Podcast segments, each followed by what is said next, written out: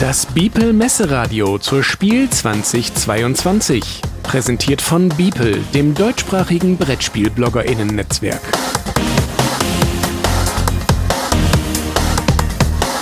Interview.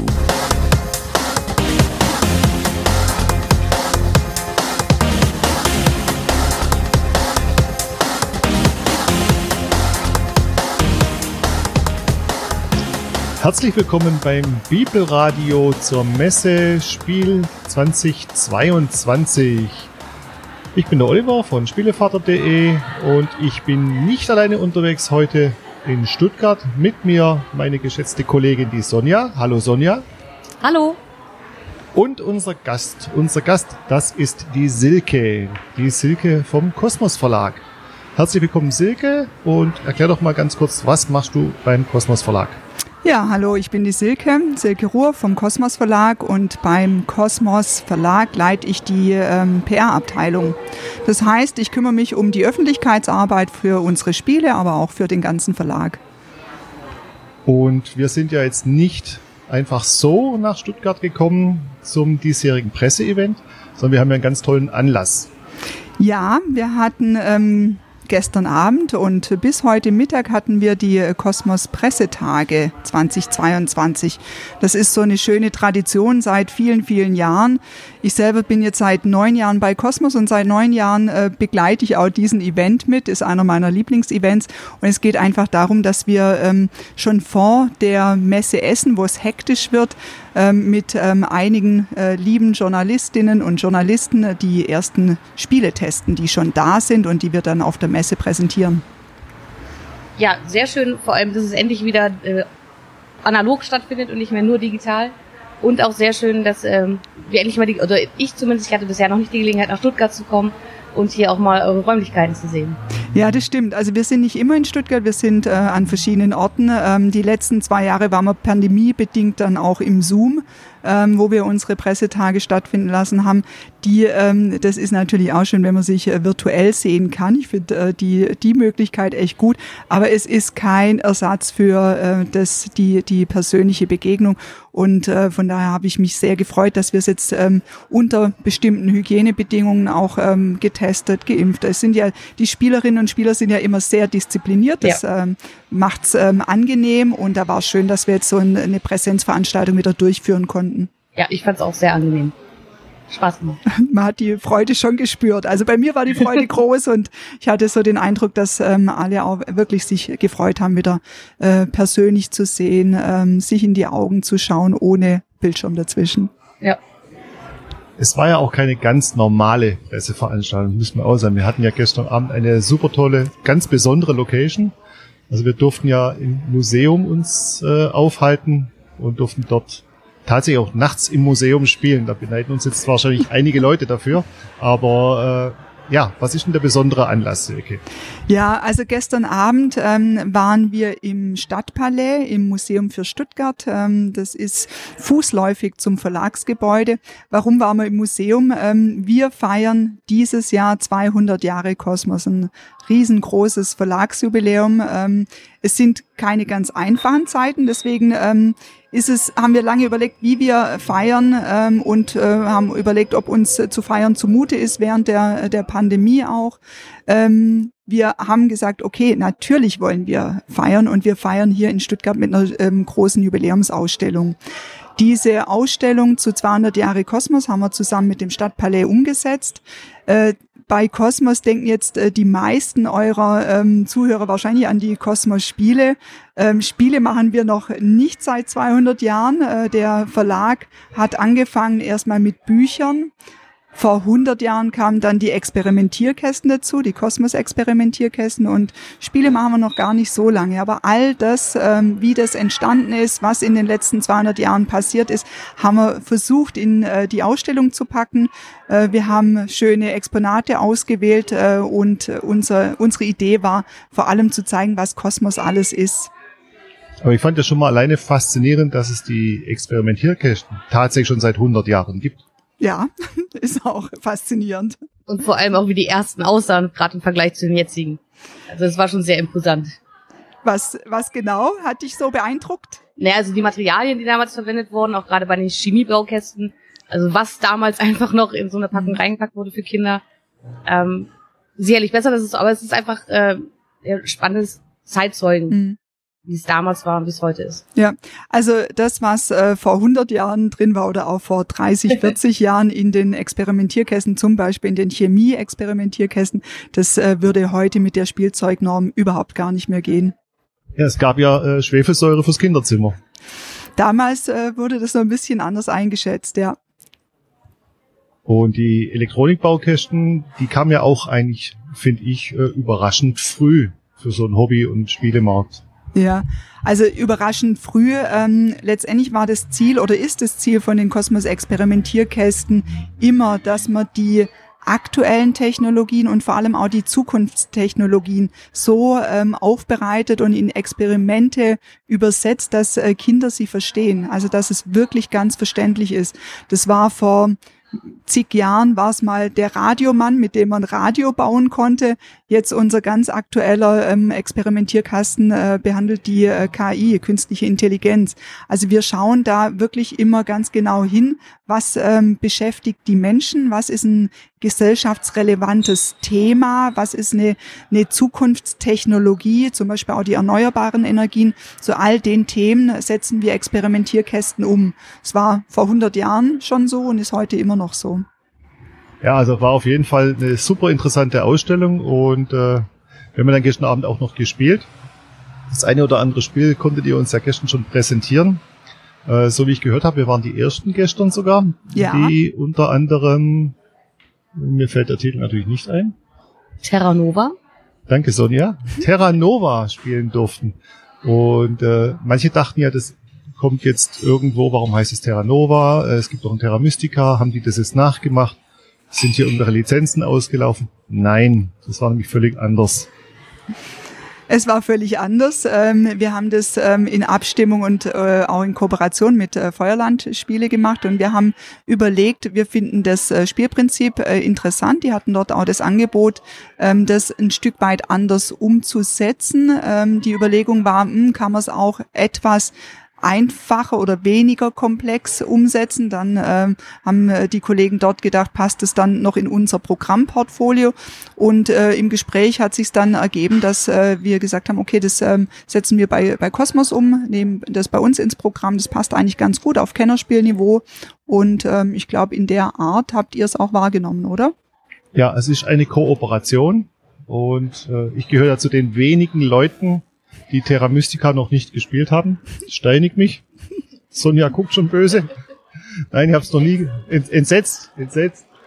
Äh, aber wir hatten gestern äh, die Martina mit am Tisch, die ja sehr, sehr viel äh, Terra Mystica schon gespielt hat. Und äh, sie hat dann eigentlich unser Spielgefühl auch wiedergeben können. Also ich fand super interessant. Und äh, ja, ich glaube, das war auch die einhellige Meinung gestern Abend. Das ist ein, geho ein gehobenes Niveau, auf jeden Fall. Wir sind irgendwo, würde ich schon sagen, im Kennerspielbereich sind wir oder gehobenes Familienspiel für viel spielende Familien. Und es war zumindest eine recht kurzweilige Geschichte. Das Ganze, ich weiß nicht, wie hast du empfunden?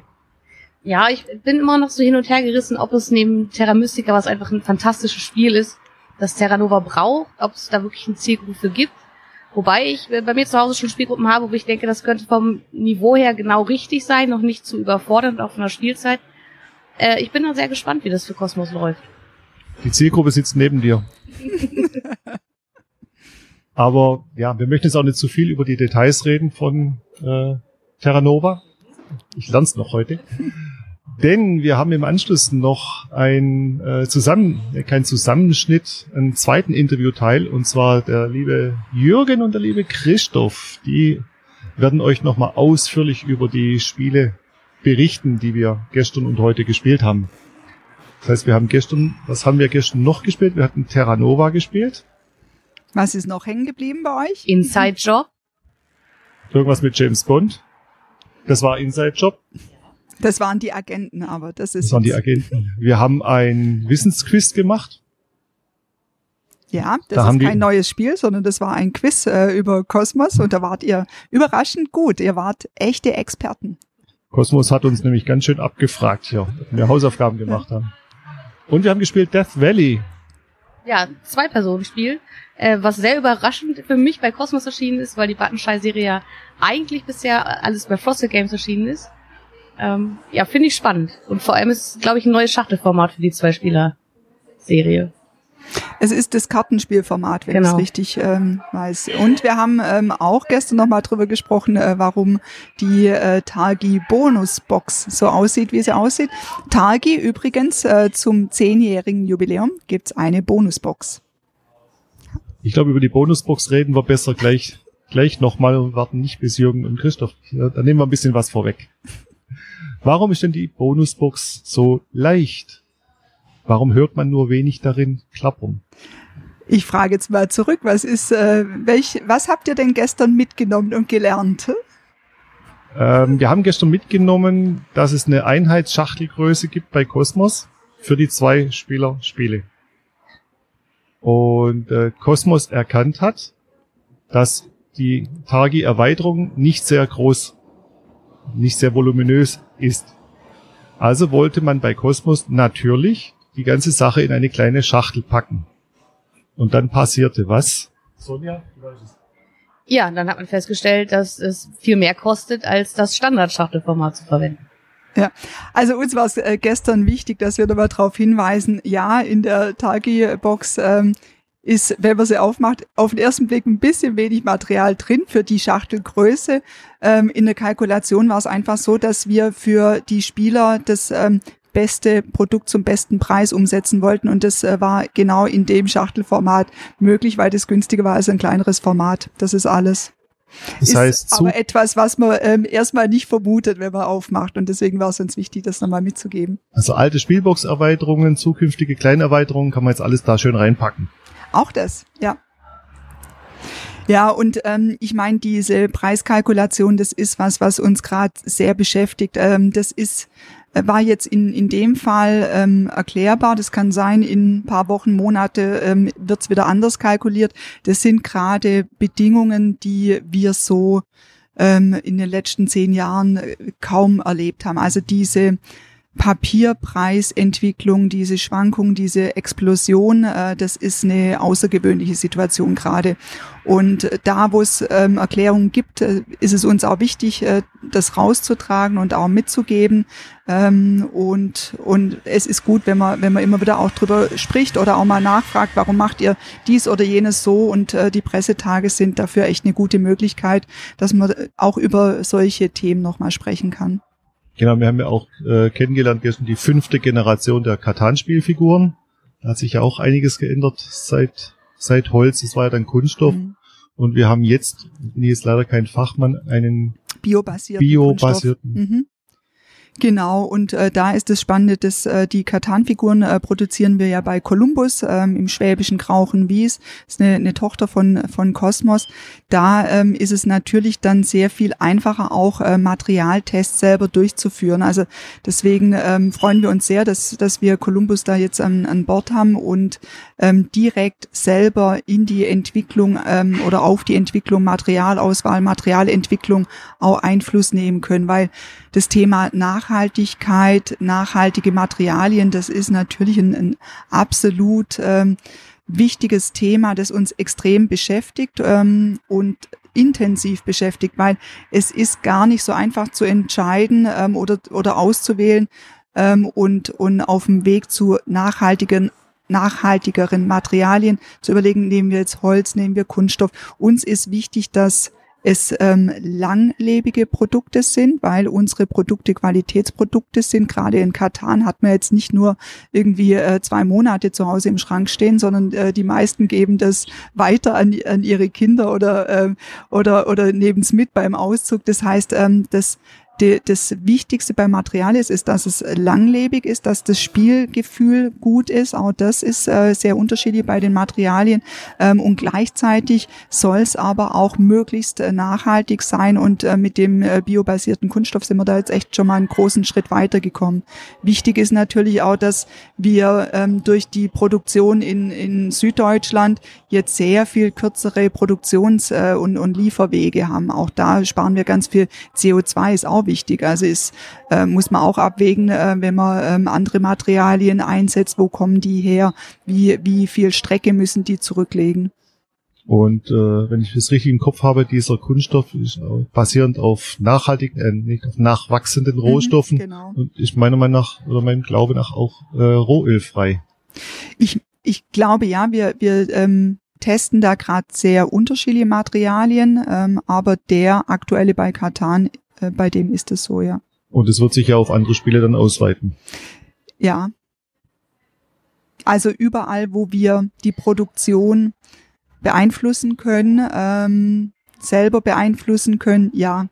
Ähm, Im Moment haben wir eine begrenzte Möglichkeit, was wir dort produzieren können. Wir sind jetzt kein äh, Spielwarenproduzent äh, geworden, sondern wir starten jetzt mit ähm, verschiedenen Testläufen und Katan ist zum Beispiel so ein großer Testlauf. Weil auch die Stückzahl entsprechend hoch ist bei Katan. Ja, dann äh, sind wir relativ spät ins Bett. Wir waren dann alle, alle platt gestern. Ja. Und heute Morgen durften wir uns den Verlag Kosmos mal anschauen, mitten in Stuttgart. Und äh, mein spannendster Punkt war eigentlich das Archiv. Da liegen ja, wir durften nichts mitnehmen. Die wollten auch kein Geld. Aber da lagen schon tolle Sachen rum. Weißt du, was, was ist dir so aufgefallen, Sonja? Ähm, also ich habe noch ein Foto gemacht, das fand ich sehr spannend. Da lag im ersten Regal ähm, lag ein Block, ich weiß gar nicht aus welchem Material. Da steht auf jeden Fall 221b drauf. Das hat was mit Sherlock Holmes zu tun. Ah, äh, ich glaube, das war noch ein Backstein aus dem äh, Backsteinhaus der, in der Baker Street, heißt es. also es gibt sehr viele äh, skurrile Fundstücke im Archiv. Hm. Ich weiß nicht genau, was ihr sonst noch entdeckt habt. Spiele. Welche? Ähm, viele Spiele. Whisky-Siedler habe ich gesehen. Die ja, alte kleine Fittich-Variante, die habt ihr auch gut versteckt in der schwarzen Papprolle. Aber da haben wir dann auch mal ganz vorsichtig reingeguckt und da war einer drin. Ähm, was haben wir noch gesehen? Ja, eigentlich seit einige Spiele und Experimentierkisten weit vor Katan, also weit vor 1995. Auch die ersten Kästen, äh, Bücher waren noch da. Viele Bücher. Sehr alte Bücher. Die fand ich tatsächlich sehr, sehr spannend. Also so, so ganz alte, vieles oder einiges ist ja verbrannt, habt ihr erzählt, aber einiges konnte auch gerettet werden. Und das war, das war schon cool einfach so diese, ja, wieder Zeitzeugen einfach zu sehen, ähm, was damals äh, der Kosmos Verlag groß geworden ist. Hm. Also die Anfänge ähm, von Kosmos, von der Frank Frankschen Verlagshandlung hießen wir damals vor 200 Jahren. Ähm, also der Beginn waren die Bücher. Am Anfang waren es überwiegend belletristische Bücher. Wir hatten auch ähm, schwäbische Dichter bei uns im Programm, zum Beispiel den Mörike und den Wilhelm Hauf. Da kennt vielleicht äh, der ein oder andere die Lichtenstein-Saga. Mit solchen Büchern sind die Brüder Frank, das waren die Verlagsgründer, gestartet. So als mit 20-Jährige haben sie hier in Stuttgart mal die Verlagsszene aufgemischt ähm, und äh, ein Start-up gegründet mit ihrem Verlag, der Frankschen Verlagshandlung und die, die allerersten Produkte, die allerersten Titel, das waren ähm, belletristische Bücher. Und dann kamen ja noch die Ratgeber von Kosmos, Naturkundebücher und äh Genau, da sind wir dann schon äh, fast ähm, 100 Jahre später. Also Verlagsgründung war 1822, so zu Beginn ähm, des 20. Jahrhunderts, also so in der Wende 19. zum 20. Jahrhundert. Da ähm, waren es natürlich dann auch schon ähm, ähm, Nachfahren, Familien, die, die den Verlag später dann übernommen haben von den Frank-Brüdern. Die ähm, haben dann entdeckt, dass es eine gesellschaftliche Entwicklung gibt, dass äh, die Menschen verstehen wollen, wie die Natur funktioniert. Die Naturwissenschaften kamen da sehr stark auf. Ähm, es war das Bildungsbürgertum, das ähm, auch stark wurde. Und es ging darum, dass man sich wirklich interessiert hat um das, was ähm, um einen herum passiert ist, ähm, Umwelt äh, Wissen im, im weitesten Sinne. Und äh, da gab es dann die ersten Zeitschriften zum Thema Naturwissenschaften. Aus den Zeitschriften wurden dann auch äh, Sachbücher, Ratgeber zu den unterschiedlichsten Themen. Ganz bekannt sind sicherlich die Kosmos Naturführer ein Was blüht denn da? Das ist so ein Klassiker von äh, unseren Naturführern. Den gibt seit 1935 im Programm. Also heute immer noch. Sieht auch immer noch ähm, ähnlich aus. Natürlich ist er sehr viel äh, schicker vom Design ähm, auf dem Cover und, und sehr viel zeitgemäßer.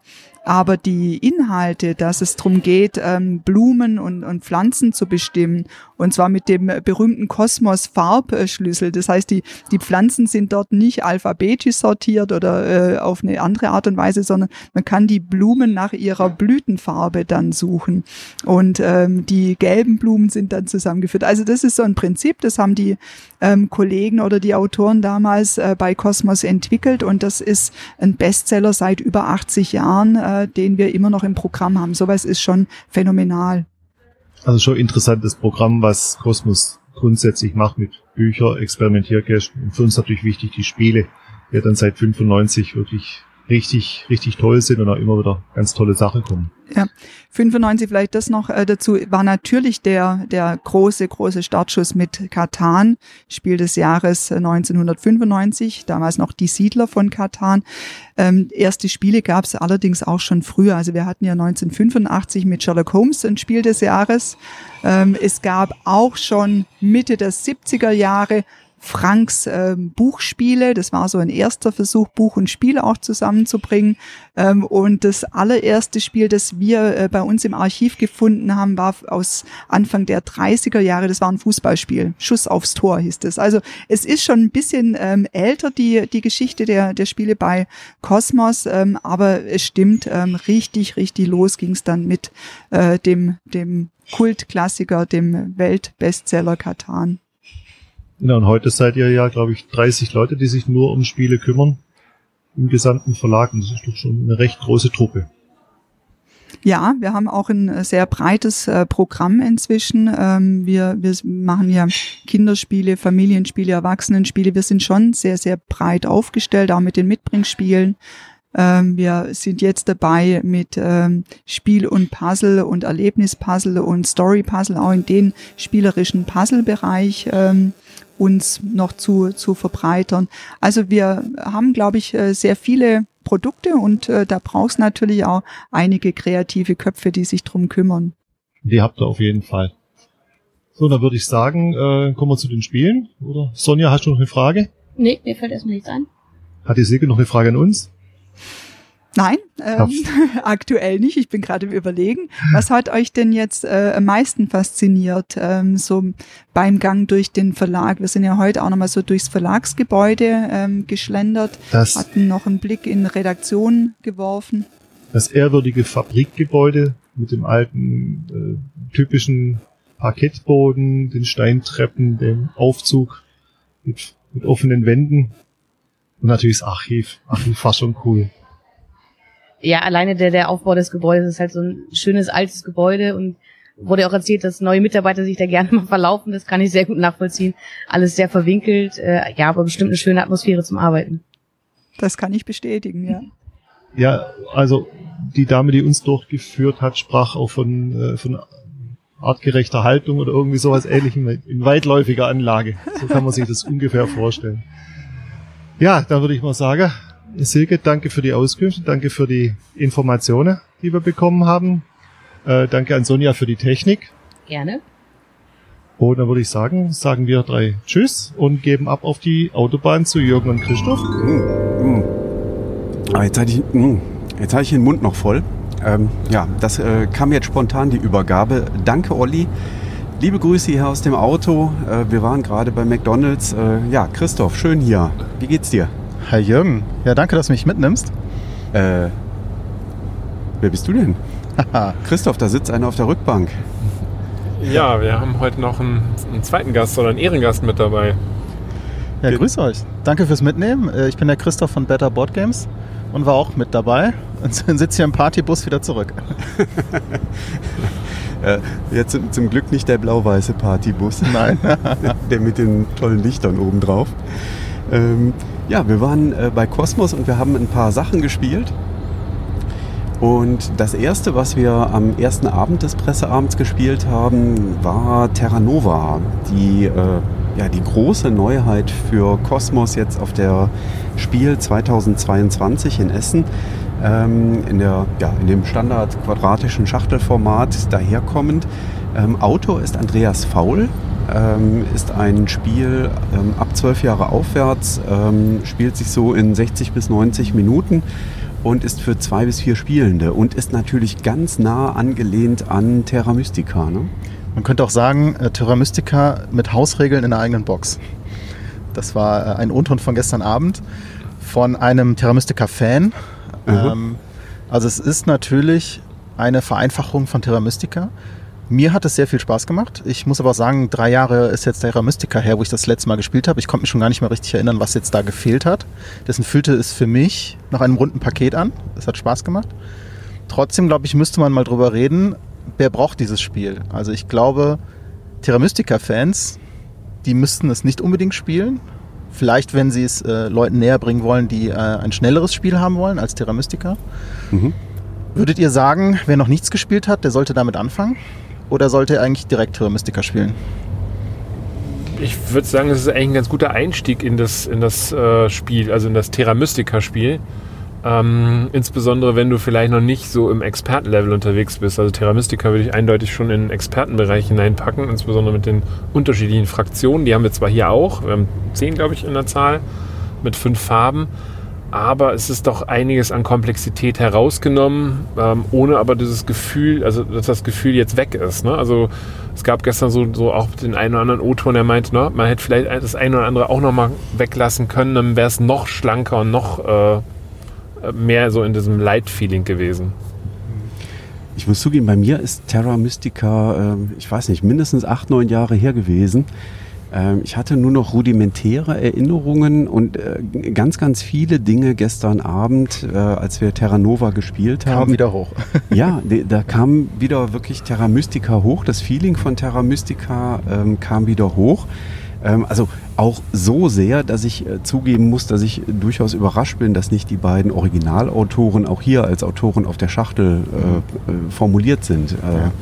Das ist schon schon überraschend, aber gut, es, äh, es gab irgendwie den Deal. Das äh, Spiel ist ja mit Feuerland entstanden und äh, ist dann, als es quasi, so wie ich das verstanden habe, weitestgehend fertig war, quasi zu Kosmos gewandert.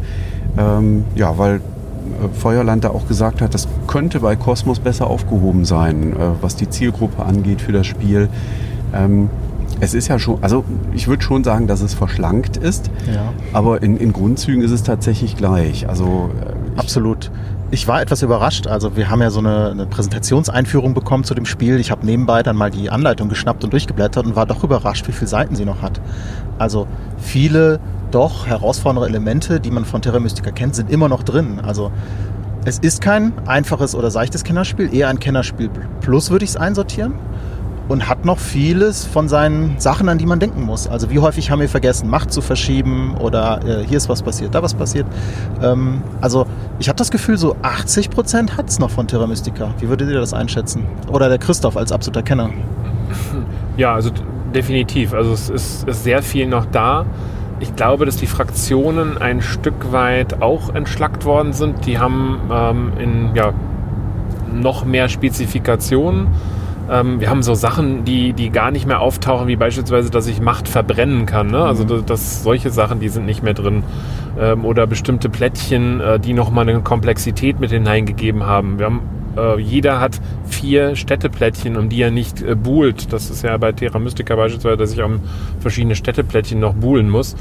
Ähm, also von daher ist ein Stück weit Konfrontation herausgenommen. Allerdings äh, das, das Kabbeln in Anführungszeichen um die äh, das Land äh, bleibt nach wie vor. Wir haben uns da ja gestern schon ein Stück weit gebettelt und geärgert und mehrfach hin und her terraformt. Ne? Ja.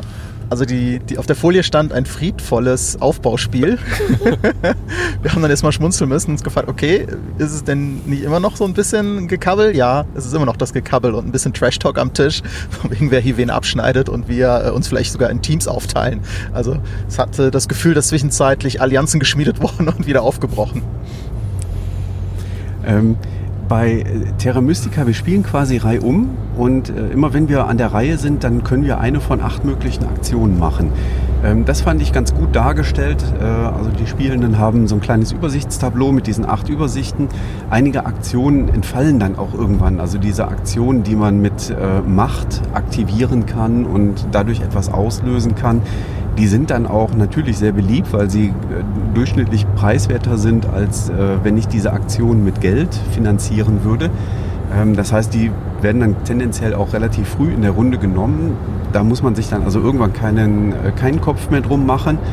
Und ähm, ansonsten ist es dann äh, über diese Übersichtsleiste mit den Aktionen auch äh, ja, durchaus schon ganz, ganz passabel zugänglich. Aber ich würde auch sagen, das ist äh, irgendwo so äh, oberes Kennerspiel äh, auf dem Weg in Richtung Expertenspiel. Ja, ja. das würde ich wohl ja, auch so Experte sagen. würde ich glaube ich nicht sagen, aber Kennerspiel, also gehobenes Kennerspiel ist glaube ich passend. Ach, also ich habe auch gestern den einen oder anderen gehört, der meinte, es ist Expertenspiel Light noch immer für ihn. Ja. Und ich glaube, das ist das Einzige, was man dem Spiel, glaube ich, gerade ein bisschen vorwerfen kann, dass man vielleicht noch zu nah an Terra Mystica dran ist, was äh, den Anspruch angeht. Also, dass man da auch hätte vielleicht noch mehr Abstand zwischenbringen können, damit da vielleicht noch mehr Interesse dran ist.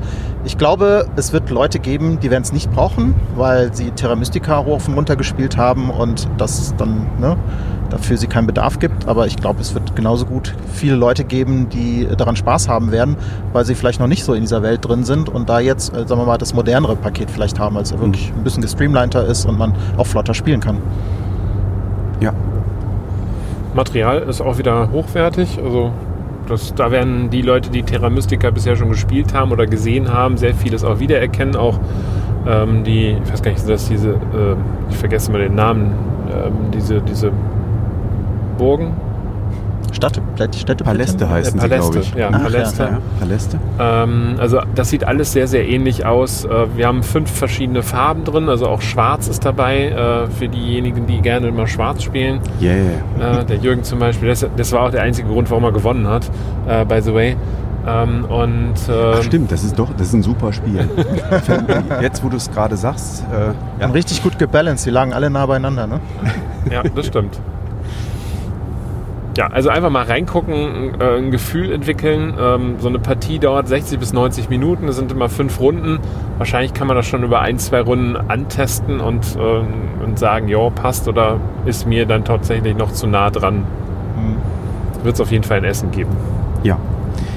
Dann sind wir übergegangen zu einem, ähm, ja, ich weiß gar nicht, so richtig in Reinform ein Stichkartenspiel ist es Nee. nicht. Ähm, nämlich wir haben danach Inside Jobs, äh, Inside Job von Tanner Simmons gespielt. Und äh, ja, das ist eine Kombination aus einem Stichkartenspiel, Ich würde sagen Social Deduction Stichkartenspiel. Ja, mit, mit Social Deduction. Also äh, wir äh, können unterschiedliche Rollen vergeben. Also der, das, der Standardfall ist, wir haben einen Insider, der spielt quasi alleine und die anderen Mitspielenden sind Agenten. Ähm, wenn man ein bisschen Erfahrung gesammelt hat äh, über mehrere Runden, und das würde ich auch dringend empfehlen, wirklich mal Erfahrung sammeln damit, dann kann man auch noch andere Rollen reinnehmen, die dann ähm, auch noch ja, ähm, andere Aktionsmöglichkeiten eröffnen, andere Spielziele mit reinbringen, die dann erreicht werden wollen. Aber grundsätzlich spielen wir dann ein äh, Stichkartenspiel ähm, mit Bedienzwang. Ähm, wir haben aber elegante Möglichkeiten mit Agentenkoffern quasi die Farben unserer Karten, nachdem wir sie ausgespielt haben, zu verändern und damit quasi ähm, einen Bedienzwang äh, ja, zu erledigen, den wir eigentlich nicht erledigt hätten oder ähm, irgendwo eine Trumpfkarte reinzubringen, obwohl das eigentlich gar keine Trumpfkarte ist. Ähm, das ist, also ich fand es ganz schön vielschichtig für äh, Absolut. ein Stichkartenspiel. Also wir haben losgelegt, dachten, oh ja, nett. Und dann, okay, noch eine Partie und noch Partie, Partie. Und wir deckten mit jeder Partie immer weitere Ebenen, die man drin denken kann. Ich finde, ein wichtiges Element ist auch noch, es gibt halt Auftragskarten. Also jede Runde, der den Stich gewonnen hat, kann aus zwei Auftragskarten dann auswählen. Und das ist etwas, was die Agenten versuchen zu erfüllen. Und eine Besonderheit ist noch, der ähm, Insider, der quasi dagegen spielt, versucht sein eigenes Ziel zu erreichen, ähm, der muss nicht Bedienzwang ähm, erfüllen. So, der Mhm. kann auch einfach bluffen und sagen, ja komm, ich habe kein Geld mehr, ich spiele jetzt hier das rein. Ne? Äh, kann man natürlich äh, versuchen, damit dann halt diese äh, Mission zu sabotieren, weil den Agenten darum geht, eine gewisse Anzahl von äh, Aufträgen einfach zu schaffen. Wir sammeln aber auch, wie schon gesagt, die Koffer. Also wer den Stich gewinnt, bekommt einen Koffer dazu. Die sammeln wir, die wir auch wieder einsetzen können, um halt Farben zu ändern. Und wer jetzt auch eine gewisse Anzahl von Koffern gesammelt hat, deckt seine, seine ähm, Affinitätskarte auf. Also ist er quasi Agent oder Insider. Hat der Insider genug Koffer gesammelt, hat er direkt gewonnen. Wenn die Agenten aufgedeckt werden, zeigen sie einfach nur, ja, ich war es nicht. Und ähm, sollte das Spiel dann nicht vorzeitig zu Ende sein und wir auch nicht geschafft haben, die, ähm, die Aufträge zu erfüllen, dann kommt es zu dieser Beschuldigungsphase, also wo wir dann im gleichen Moment auf Personen zeigen. Also auf Christoph? Ja, immer auf Christoph. Einer der Ähm, Christoph einfach- war es, ja. einfach nur aufdecken wollen, also okay, sind wir, ha- hat sich der Insider quasi durch sein Verhalten enttarnt? Könnten wir in der Gruppe sagen, ja, das ist der Insider. Wenn der der Richtige beschuldigt wird, hätten auch die Agenten gewonnen. Wäre es nicht, hätten wir den Agenten quasi gekillt, dann hätte auch der Insider gewonnen. Also insgesamt, ich bin ja kein Stichspiel-Fan und Social Deduction finde ich auch das eine oder andere gut, aber auch nicht alle. Äh, Dieser Mix hat mich mehr gereizt, als ich gedacht habe. Also ich war bei jeder Partie immer noch weiter gerne dabei, auch wenn es da Ebenen gibt, die für mich noch verschlossen sind. Also der Steff am Tisch, der meinte, ja, ich bin auch direkt dabei. Okay, jetzt sind wir halt zu fünft. Der hatte Lust, noch weiter zu spielen. Und der dachte schon in Ebenen, da war ich noch gar nicht angekommen. Also der merkte man seine Erfahrungen in dem Stichspielsegment. Mhm. Ähm, ich finde das ein gelungener Mix aus Social Deduction und Stichspiel. Also ich muss sagen, mich hat es ja am Anfang überhaupt nicht angesprochen, als äh, Cosmos das damals, weiß nicht, die haben ja schon im Juni äh, äh, diesen Jahres ihre Neuheiten bekannt gegeben. Und ich bin richtig in das Spiel hineingesogen worden. Also wir haben ja, glaube ich, auch gestern locker vier Partien hintereinander gespielt. Ähm, vier, oder fünf Runden vier oder fünf Stück sogar. gespielt. Ja. Also äh, irgendwie hatten wir alle Bock, da noch weiter zu spielen und dann eben halt auch die unterschiedlichen Agententypen da noch mit auszuprobieren. Ähm, und man, man spielt es auch jedes Mal anders. Und äh, es ist ja auch so, dass ich auch meine Mitspieler verdächtige, die vielleicht in dem Moment sogar Agenten sind, mit denen ich eigentlich zusammen machen, äh, arbeiten sollte. Weil wenn die dann diese vier oder fünf Koffer, je nachdem wie viele da Leute mitspielen, haben und dann auf einmal doch der Insider sind, dann habe ich da ja gar kein Interesse dran. Also es ist permanentes Misstrauen am Tisch und der versucht den anderen irgendeinen Käse zu erzählen äh, oder aber sie davon zu überzeugen, ich gehöre doch zum Team. Also also Trash Talk ist da halt auch immer so ein bisschen mit dabei. Also ich, ich fand es richtig gelungen. Das war für mich so eine Überraschung und das ist das, was ich am Brettspiel halt auch liebe. Du hast keine Erwartung und dann kommt richtig was Cooles raus. Ja, das äh, war unser Eindruck zu Inside Job und ich glaube, ich habe die Rahmendaten noch gar nicht äh, groß ausführlich äh, benannt. Ähm, wir können mit drei bis fünf Mitspielenden spielen, dauert ungefähr 20 bis 30 Minuten. Altersangabe ab der, auf der Schachtel ab 10 Jahre aufwärts, das ist schon sportlich. Also da würde ich sagen, so 12 könnte vielleicht auch, aber muss man mal ausprobieren. Also vielleicht wächst man da irgendwie mit den Kindern äh, oder Jugendlichen auch einfach mal über ein paar Runden rein äh, und entwickelt das so langsam. Von Tanner Simmons war das äh, Inside Job. Ja, und danach haben wir noch was Kleines, Lockeres äh, in der ganz kleinen Schachtel, also Kartenspielschachtel, ähm, ausprobieren können. Und zwar ein Spiel, was Cosmos nach Deutschland lokalisiert. Death Valley. Das ist ein ehemaliges Buttonschei-Spiel. Von denen sind ja auch ganz viele zum Beispiel bei Frosted Games im Programm gelandet. Ist ein Spiel von Kevin Ellenberg. Ähm, und ähm, dieses Death Valley ist ein Spiel für ein bis zwei Spielende. Wir haben jetzt die äh, Zwei-Personen-Version äh, gespielt. Die Wir haben eigentlich die Vier-Personen-Team-Variante sogar gespielt. Ne? wir haben, ja, stimmt. Wir haben zwei gegen Ja. zwei gespielt, aber äh, quasi äh, jeweils eine Partie oder eine, eine, eine Seite gespielt. Ähm, spielt sich so in einer knappen Viertelstunde und äh, ab acht Jahre aufwärts, ähm, auch da, das ist, ist schon sportlich mit ab acht Jahren, denn ähm, wir haben einen Nachziehstapel an Karten. Wir haben eine offenliegende Karte und immer wenn wir an der Reihe sind, können wir entweder die offenliegende Karte zu uns nehmen oder die oberste vom verdeckten Nachziehstapel zu uns nehmen. Und die Karten sind dann ganz vielfältig. Es gibt, glaube ich, vier Geländetypen, Ja. äh, die wir dort haben. Das ist halt Mhm. nicht ganz äh, also unwichtig. Und wir legen die Karten praktisch in ja, zwei Bereiche hinein. Das heißt, ich entscheide mich jetzt dafür, beispielsweise eine Karte zu nehmen. Dann lege ich die oben in die sogenannte Wanderroute. Und ähm, habe ich jetzt, äh, ich kann aber mich auch entscheiden, keine Karte zu nehmen. Eine Karte von der Wanderroute, ich glaube, das macht man dann ein Foto, ne? Also Genau. ein Foto machen und dann eine Ebene tiefer zu legen. Äh, da ist dann die Karte so, so ein Stück weit eingeloggt und kann nicht mehr weggenommen werden. Ähm, weggenommen werden kann aber die Wanderroute, dann nämlich dann, wenn das dritte gleiche äh, Symbol auftaucht, äh, was dann halt ärgerlich ist. Und so muss man halt permanent abgleichen, nehme ich die Karte oder nehme ich eine andere Karte, ähm, kann ich versuchen eben halt mein Symbolrisiko zu mindern. Oder ihr hattet auch so fiese Karten, dass ihr mir äh, oder unserem Team gestern halt Karten reingedrückt habt, äh, die ihr bei euch ausliegen hattet, äh, wo ich dann halt ja, einmal so einen kompletten Weg verloren habe. Ja, denn die Karten, die haben unten äh, entweder einen Effekt, der dann äh, nutzbar ist, oder sie haben einen Hinweis auf, ähm, dafür gibt es dann nochmal extra Siegpunkte bei Spielende. Und äh, ja, wie bei Buttonschei üblich, das sind halt einige wenige Karten und äh, da wird ganz schön Spieltiefe durchaus erzeugt. Also ähm, die Karten haben ja einfach ganz, ganz viele Auswirkungen aufeinander und äh, auf die Mitspielende oder den Mitspielenden an der Stelle. Ich glaube, der häufigste Satz, wenn ich gefragt habe, um wie fandest, ja, so typisch Buttonschei halt, ne? Also, ich muss auch sagen, ähm, wir haben es uns ja erklärt gelassen, also man hat es uns erklärt und wir saßen mit mehreren am Tisch und für ein Buttonschei-Spiel waren das doch recht viele Nachfragen während der Partie. Also es hatte nicht so eine Leichtigkeit da reinzukommen wie vielleicht andere Spiele. Und ich hatte auch gar keine Lust richtig mitzuspielen, weil mir der Text so klein war. Ich war einfach so müde, äh, dass es mir zu anstrengend war, die kleinen Texte zu lesen. Deswegen war ich da gedanklich schon voll raus, habe das dann halt so einfach miterlebt. War jetzt aber nicht so, ich sagen muss, oh ja, yeah, das will ich jetzt auf jeden Fall direkt nochmal ausprobieren. Es ist wunderschön, das haben wir glaube ich noch gar nicht erwähnt. Also es ist wirklich total schön illustriert, hat mich ein bisschen an Parks erinnert. Hm, ich weiß jetzt aber nicht, ob es eins der besten Buttonschei-Spiele ist. Also Sprawlopolis finde ich super, habe ich gerne gespielt. Ähm, da gibt es ja mal ein paar Spiele in der Serie, das ist so eher so ein Hit-or-Miss-Ding. Ich habe das Gefühl, das kam so ein bisschen mittelmäßig an. So, es ist okay, kann man spielen, ähm, ist jetzt aber jetzt kein Kracher. Ich weiß nicht, wie da so euer Eindruck war.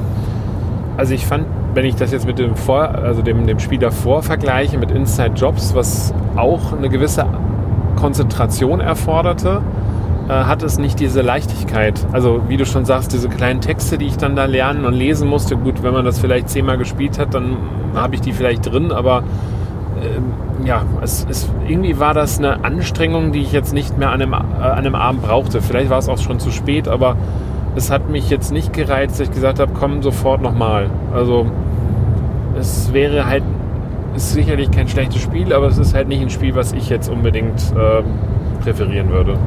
Ich fand ganz interessant, der Steff hatte das, äh, der hat uns das ja erläutert und äh, erklärt, das Spiel, weil sich das gerade so ergeben hatte. Und äh, der hatte schon einige Partien gespielt und der kannte die ganzen Karten schon. Das heißt, der musste tatsächlich die Texte gar nicht mehr lesen, sondern er hat sich die Karte angeguckt und wusste, ah ja, die hat den und den Effekt. Weil so viele Karten sind es ja eben Buttonschei-typisch nicht. Also insofern äh, ist das äh, vielleicht auch etwas eben für Paare, die Lust haben, dann so äh, ein so ein kleines nettes Spiel auch mal vertieft über mehrere Runden zu spielen und dann irgendwann auch verinnerlicht zu haben, zu wissen, so, ah ja, okay, die Karte interagiert mit der und da steht der und der Text drauf und die brauchen dann gar nicht mehr lesen. Ja, das waren so die drei Spiele, die wir am ersten Abend gespielt haben. Ne? Was äh, ja. haltet ihr davon? Hier ist ein Burger King, ähm, dass wir mhm. mal ganz kurz äh, eine okay, der Christoph gibt Gas und bleibt auf der linken Spur. Da hinten ist ein Starbucks. Ich würde lieber zum Starbucks. Ah ja, okay, gut, alles klar. Also wer das hier nicht kennt, ne, an der Brettspielbar haben wir in schöner Regelmäßigkeit Podcasts aus dem Auto äh, von irgendwelchen Terminen auf den Rückfahrten. Und äh, es gehört zur guten Tradition, dass wir da bei den Schnellimbissen nach jeder Möglichkeit Also nicht, nicht, dass wir da mit Hunger zurückkommen. Ähm, ich weiß nicht, ob wir auch über die Veranstaltung selber reden. Ich glaube, es gab noch nie in meinem Leben auf so kurze Zeit so viel zu essen. Ja, wir sind sehr gut verköstigt worden. Also ja. da kann man, das, das, da hat sich Kosmos definitiv nicht lumpen lassen. Ähm, ich fand es auch schön, ähm, wir haben am Anfang, das, das hätten wir vielleicht auch noch erwähnen können, äh, ähm, ein paar einführende Worte halt auch von Herrn Windfelder bekommen. Das ist der äh, Verlagsleiter ähm, für das ähm, Spielprogramm. Und der ging halt auch nochmal auf die Entwicklung von Kosmos ein und was äh, im Moment halt gerade ansteht. Denn Kosmos hat 200 Jahr Feier ähm, und ähm, ich sag mal, so wie viele, vielen anderen Unternehmen äh, ist Kosmos im Moment halt auch gerade in der ganzen Thematik Energiekrise, äh, Krieg, Transportprobleme ähm, da eben halt hinterherzukommen. Wir erleben ja leider auch, dass nicht alle Spiele äh, in äh, Essen da sein werden. Äh, also leider werden wir auf My Island verzichten müssen. Leider werden wir auf Andor ewige Kälte verzichten müssen. Und auch das Herr der Ringe Spiel wird dann erst Anfang nächsten Jahr kommen. Deswegen hat Cosmos immer noch genügend da. Aber eben halt nicht alles, was äh, wir uns so erhofft hatten. Ähm, und ähm, nichtsdestotrotz war es äh, ein sehr, sehr positives Bild, was er eben halt von Cosmos äh, beschrieben hat. Und äh, die haben ja auch mit ähm, Andor, mit Exit und auch mit Katan sehr starke Marken mittlerweile ähm, aufgebaut, was wir dann auch in einer kleinen Ausstellung im Stadtpalais in Stuttgart sehen konnten, die eben halt zur 200-Jahr-Feier aufgemacht worden ist, wo wir so ein bisschen auch hineingucken konnten, ja, wie hat sich eigentlich Kosmos entwickelt seit Gründung als Buch, reiner Buchverlag äh, bis heute, wo ich glaube, das Thema Spielen äh, ja sehr stark jetzt mittlerweile im Vordergrund steht. Ja, wir fahren jetzt hier gerade am 24. September zurück. Bis zur Messe werden noch zwei größere Sachen bei Cosmos eintreffen. Die waren jetzt noch nicht zu sehen, aber ähm, es ist schon, sagen wir mal, absehbar, äh, was da drin steckt in den Schachteln. Zum einen wird die Erweiterung zu Robin Hood auf der Messe verfügbar sein. Mit Bruder Tuck. Mit Bruder Tuck. Ähm, und es wird ähm, ein äh, eigenständiges Katan-Spiel, äh, der Aufbruch, äh, verfügbar sein. Ähm, auch das wird dann rechtzeitig zur Messe ähm, da sein, sodass auch die Katan-Fans äh, auch versorgt sind. Ja, und nachdem wir, ähm, ich glaube, bis nachts um drei zusammengesessen haben, gab es morgens um äh, neun ging es weiter, nee, halb zehn ging es weiter, neun war Frühstück. Und ähm, dann haben wir den Vormittag noch einen Einblick kriegen können in Kids Chronicles. Ähm, Kids Chronicles ist ein Spiel für 1 bis 4 Spielende, 30 bis 45 Minuten, ab sieben Jahre aufwärts ähm, ein Spiel von David äh, ähm, und äh, schließt an an die Chronicles of Crime. Ne? Serie, könnte man sagen. Also ja, ja. wer die von Lucky Ducks kennt, die Spiele, das sind ja, ja so Krimispiele, die vor allem App, App gesteuert sind. Und hier haben wir jetzt eine Variante, die kinderfreundlich ist hoffentlich kinderfreundlich. Also wir können, ich kann das nur schlecht einschätzen, ob das Kinder wirklich gerne spielen würden. Ich kann mir vorstellen, dass sie erstmal also angefixt sind von dem Gedanken, hey, ich kann mein Smartphone doch noch benutzen und muss es nicht zur Seite legen. Ähm, wir haben ja einen großen Spielplan und einiges an Karten äh, werden sehr über die App gesteuert, also Texte werden dort vorgelesen, eine Geschichte passiert. Und haben dann wieder Orte, die wir erkunden können, die wir dann so einem VR-ähnlichen Modus laufen, dass halt einer mit dem Handy sich ein bisschen umguckt, äh, Sachen entdeckt, zum Beispiel Personen oder Gegenstände, die kann man dann als Karte rausholen, da sind QR-Codes drauf, die scannt man dann mit dem Handy ein und das, ja, darüber steuert man die Geschichte oder die, die das ganze Spiel mit der Story. Ähm, ich muss dazu sagen, Chronicles of Crime war ich nicht der größte Fan von, weil mir die Haptik oder die User Experience von diesem ganzen Spiel nicht so zugesagt hat. Also immer, dass nur einer in dieses Handy guckt, dass viel gescannt wird, viel Texte lesen und dann endete es häufig auch in ein, ja, wir probieren mal durch, weil wir irgendwie komischerweise nicht so richtig weiterkommen. Ähm, dann gibt es ja manchmal Situationen wie, wir sind am Ort, wir reden mit einer Person und dann scannt man verschiedene Karten, weil man sie zu, zu diesen Sachen befragen möchte. Ähm, man hängt manchmal so im Kopf fest, in welchem Modus bin ich gerade? Also bin ich an einem Ort oder rede ich mit einer Person und was kann ich jetzt eigentlich scannen und was kann ich nicht scannen? hm, das, das war für mich alles so kein Wohlfühlspielfluss. Und ich muss sagen, ich hatte das Gefühl bei dem Spiel genauso wieder. Und obwohl wir Erwachsene waren, hingen wir plötzlich auch an einer Stelle, wo wir dann so das Gefühl hatten, ja, wie geht's denn jetzt weiter? Und dann ging es halt los mit, man probiert einfach alles Mögliche durch. Und ich bin mir nicht sicher, ob man das Kindern wirklich unbetreut einfach so in die Hand geben kann, mit dem angegebenen Alter. Ich habe das Gefühl, das ist etwas, was man vielleicht eher begleitet ich bin jetzt aber auch nicht der Kinderspielexperte, muss ich dazu sagen. Ähm, ich habe nur für mich gemerkt, es hatte wieder die, genau die gleichen Punkte, warum ich Chronicles of Crime nicht so gerne gespielt habe. Die waren da einfach auch eins zu eins wieder drin. Mhm. Also ich denke auch, das ist eher ein Spiel, was man mit den Kindern spielt und sicherlich kein Spiel, was die Kinder alleine spielen. Ähm, in der Schachtel sind sechs Abenteuer drin. Das heißt, da wird man sich auch die ein oder anderen, den einen oder anderen Nachmittag durchaus mit vergnügen können. Ähm, aber wie du schon sagst, das Smartphone steht sehr im Mittelpunkt. Also es ist sehr auf das Smartphone, auf das Kennen der QR-Codes ähm, fixiert. Ähm, ein toller Spielplan, die Spielkarten sind sehr, sehr schön gestaltet, wie ich finde. Also das denke ich, wird schon einladend wirken auf die Kinder. Die Frage ist halt nur, können die Kinder quasi die Geschichte noch kriegen die Kinder die Geschichte noch mit, obwohl sie eigentlich immer mit dem Smartphone irgendwie und dem Spielmaterial interagieren? Naja, das Problem ist, dass wir nicht jeder ein Smartphone haben, sondern in dem Spiel wird halt ein Smartphone benutzt und da könnte ich mir hinter sogar das Problem vorstellen, ähm, dass das zwingend eigentlich reihum gegeben werden muss, weil jeder dann wahrscheinlich da in dieses Smartphone hineingucken möchte, diese Räume sich anschauen, also auch toll illustriert, also das, da kann man überhaupt nicht meckern. Ähm, aber es, ich hatte so den Eindruck, also derjenige, der das Smartphone in der Hand hat, der, der bestimmt schon sehr stark den Kurs. Ja, die anderen können sagen, wir gehen mal da und da hin, aber der hat eigentlich das Hauptthema zu tun, während der Rest eigentlich eher sich Karten rausgeguckt hat und bisschen mit überlegt hat. Aber so diese, diese Aktion war hauptsächlich ähm, bei der Thematik äh, Smartphone und Scannen. Und mir war es tatsächlich vom administrativen Aufwand einfach zu hoch. Ich glaube, dieses Spiel könnte deutlich besser sein, wenn es diesen Ortentdeckungsaspekt mit einer guckt rein und schaut sich um nicht unbedingt geben würde. Ähm, ich finde auch den Spielplan herausragend, schön. Ähm, ich glaube, er hilft auch für die Kinder, sich zu orientieren und diese Welt gedanklich besser zu verorten.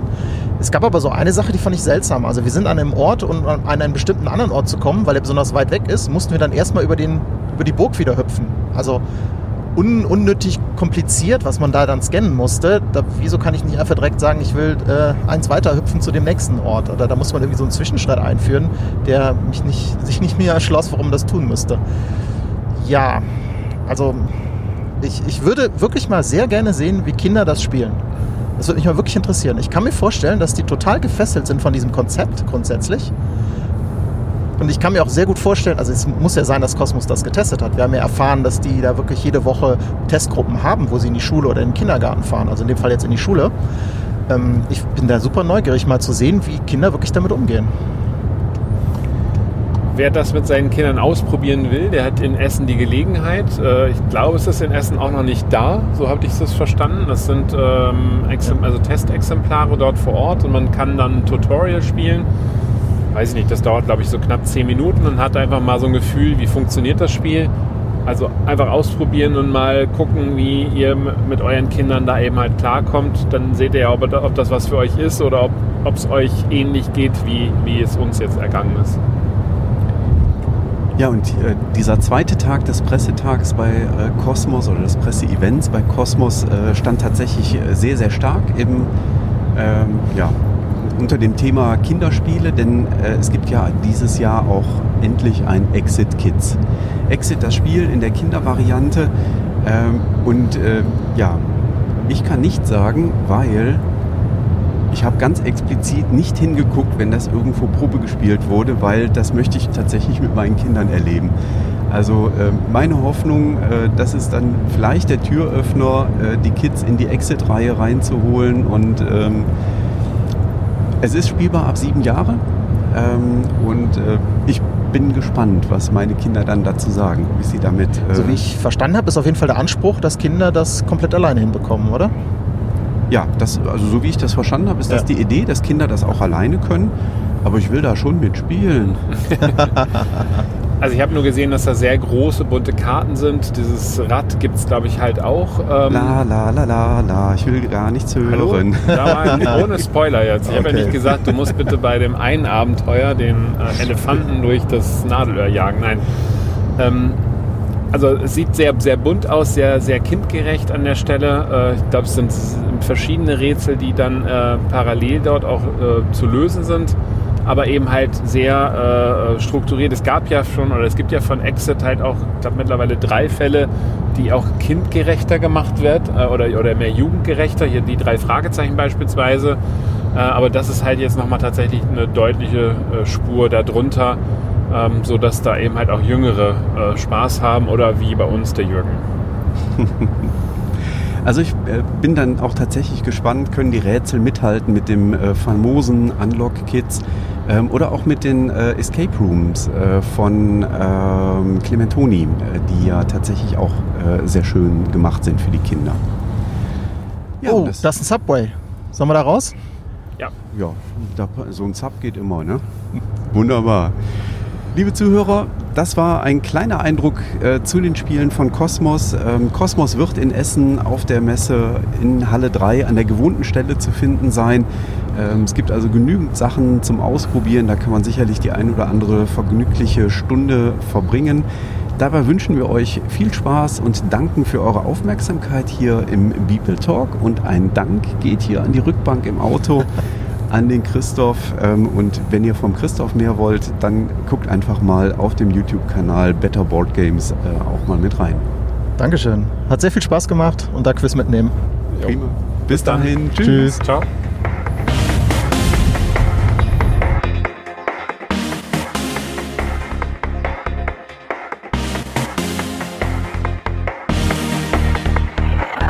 Das war ein Podcast aus dem Beeple Messeradio zur Spiel 2022.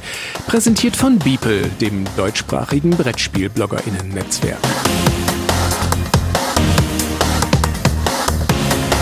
Mehr Informationen und weitere Podcasts findet ihr auf www.beeple.de.